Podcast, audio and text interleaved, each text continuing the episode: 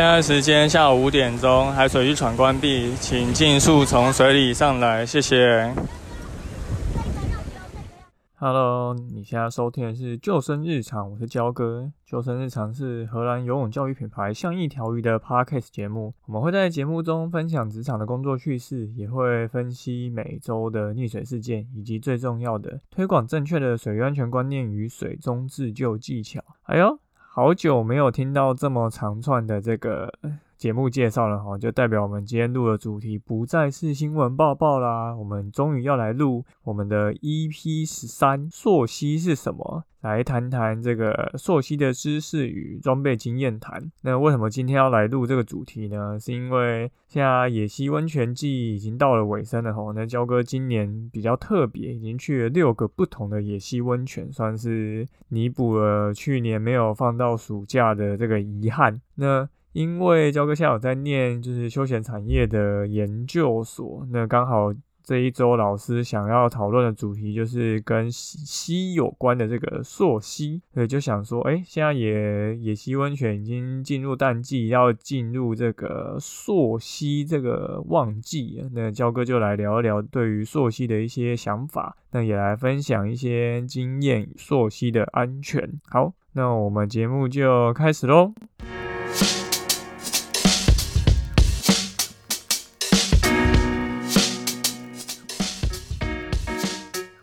好，根据这个维基百科的定义啊，溯溪其实也是登山方式的一种。那它是由日本人发明出来的。那结果再传来这个与日本相似地形的台湾。那因为传统其实大家比较初期就是在爬山嘛，登百岳。那当这些比较简单的路线都已经被爬完以后，那当然就会想要挑战更难的一个路线。所以日本人就发明了，哎。那我们改成溪流。这个溪床一路往上爬，那你可能就会需要挑战各种的深潭啊、瀑布，然后高绕这种落差，甚至是要自行的开路。所以像这一种就会被称为所谓的溪谷攀登，就称台湾就叫做溯溪。那另外这两三年就是有另外一种活动也嘛，越来越多人去尝试的，叫溪降。那它比较像是你从溪流的上游，然后一路往下做垂降。那这里面其实就包含了许多的绳索系统、垂降系统，它其实有点像是结合了溯溪加上攀岩的一些技巧，在算是相当有一个技术门槛的户外活动哈。那近几年开始，在台湾越来越开始有鲜少人去尝试。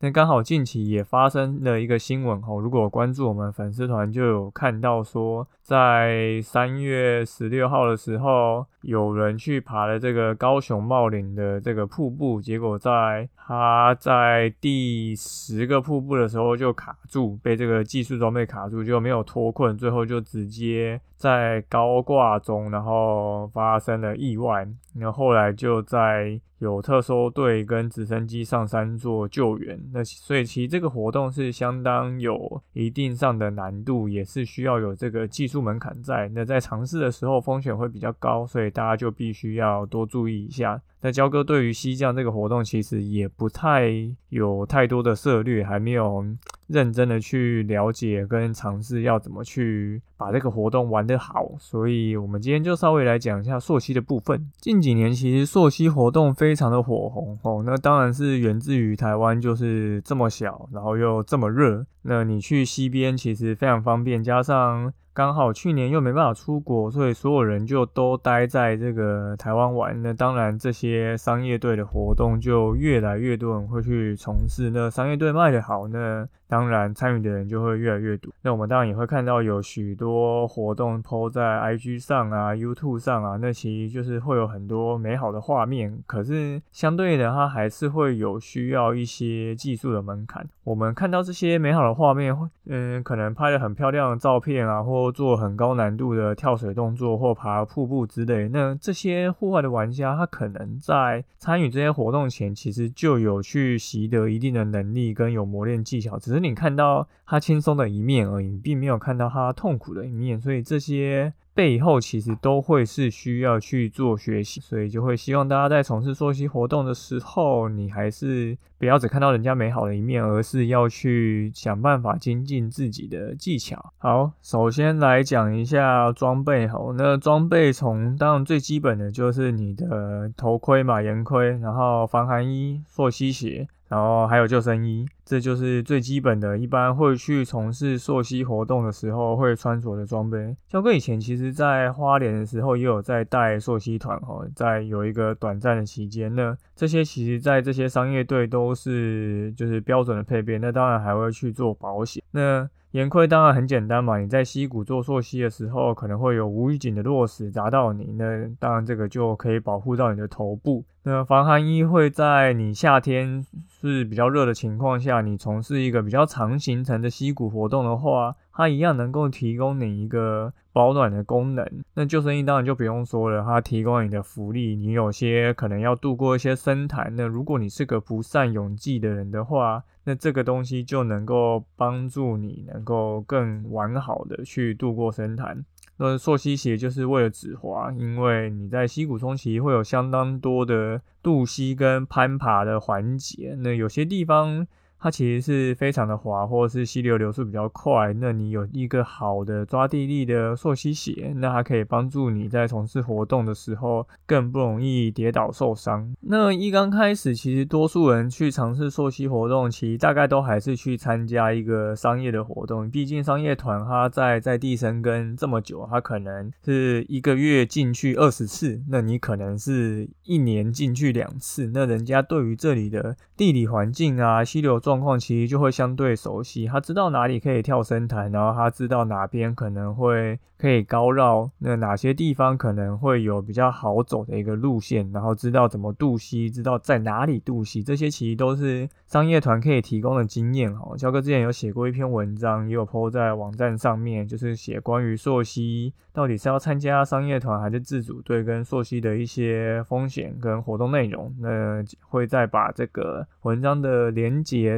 到时候放在底下的 show note 资讯，大家可以再去看看。像焦哥以前在带团的时候啊，我们就是常常总教练就会说，哎，溯溪就是哪里有水你就往哪里走，就是为了要让大家能够体验到。你是来走这个溪谷溪床的，如果你全部都是走陆路高绕路线，那你干嘛穿这些装备？所以就是有水就要玩水啊，想办法去度过每一套难关。所以其实，在做溯溪活动的时候，很重要。也是非常嗯关键的一点，就是你要怎么去判断这个溪床的环境，因为有些地方的深潭，它可能底下会有所谓的呃暗流，会把你吸进去，或是你从瀑布落下来的水会形成这个翻滚流，那这个也是你啊可以去判断的。所以在这些呃地形上的判断，就是一般人他如果没有经验的话，他其实最没有办法去了解说到底怎么样那个环境适不适合去度过。这个也是商业队最能提供的一些保险。那再来就是我们在从事活动的时候，你当然也除了了解地形环境以外，你也要了解你自身的状况，你自己的体力怎么样，然后。你的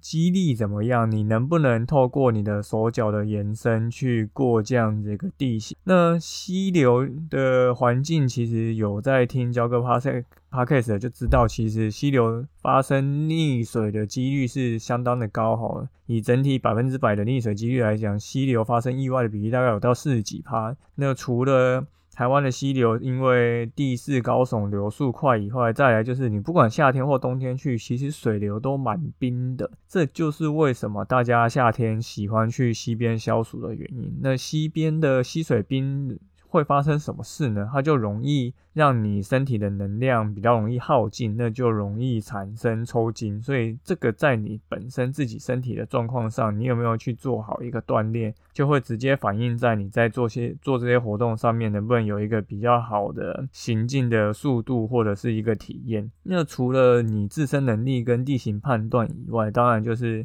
呃，你事前能不能去了解这些呃，说天后资讯啊，或是整个前期的。资料的搜寻，因为你再去一个地点，比如说花莲的黄金峡谷，或是比如说南澳扇子瀑布啊，或者是可能呃屏东什么海神宫，就是这种比较热门的一些溯溪景点，其实网络上或是 YouTube 已经有相当多的一个资讯了。那你知不知道，或是有没有去查询这些资讯？那当如果你去的时间点刚好遇到下雨的话，你有知道怎么撤退吗？或是？你有没有办法去判断溪水会不会暴涨？那这个其实都是你在夏天溯溪的时候应该要去注意的事件哦。那教科以前也有写过一个溪水暴涨的文章，一样，等下会再附在底下的资讯栏。那在查这些资讯的时候，也必须记得一件事情，就是你一定要查最新的资讯呢，因为山谷地形的是非常容易改变的，它可能因为一个台风，然后因为一个封面就造成溪谷地貌的改变。那当然。这段期间前后有没有在下雨，也很容易影响到现场的环境状况。那如果你是查到比较久的资讯，不要说。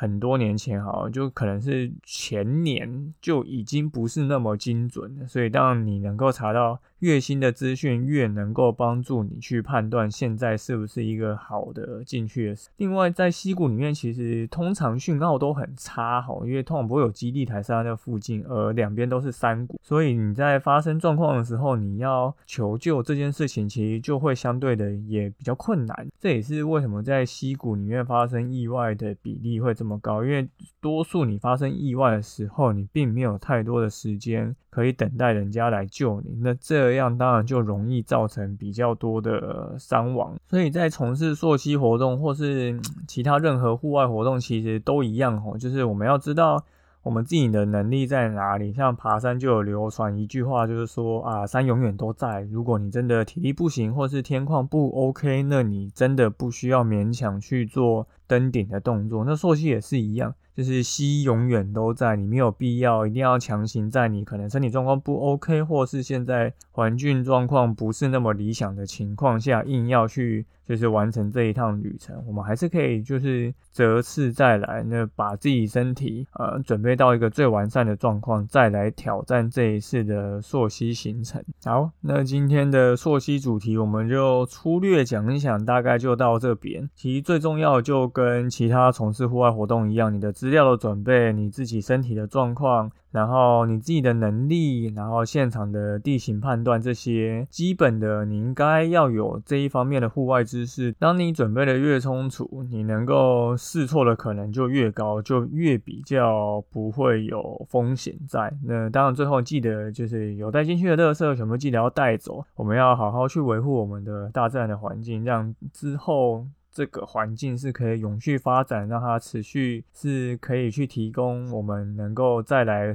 玩乐的这个价值在。好，那感谢大家收听今天的救生日常，我是焦哥。我们最近有在真人哦，就是如果你对于就是从事这个水域安全的教学跟水中自救的授课有兴趣的话，欢迎就是与我们联络。呃，现在夏天准备要进入旺季了，我们希望把这个正确的水域安全观念。就是好好的推广出去，让越来越多的人都知道，那我们在玩水的风险上当然就会越来越低。好，那如果有你有 Apple 的手机的话，欢迎到 Podcast 去留言给我们五颗星，然后推荐给身边的朋友。那如果你有 IG 账号的话，也欢迎就是留言跟我们说你想说的话。那我们就下次再见喽，拜拜。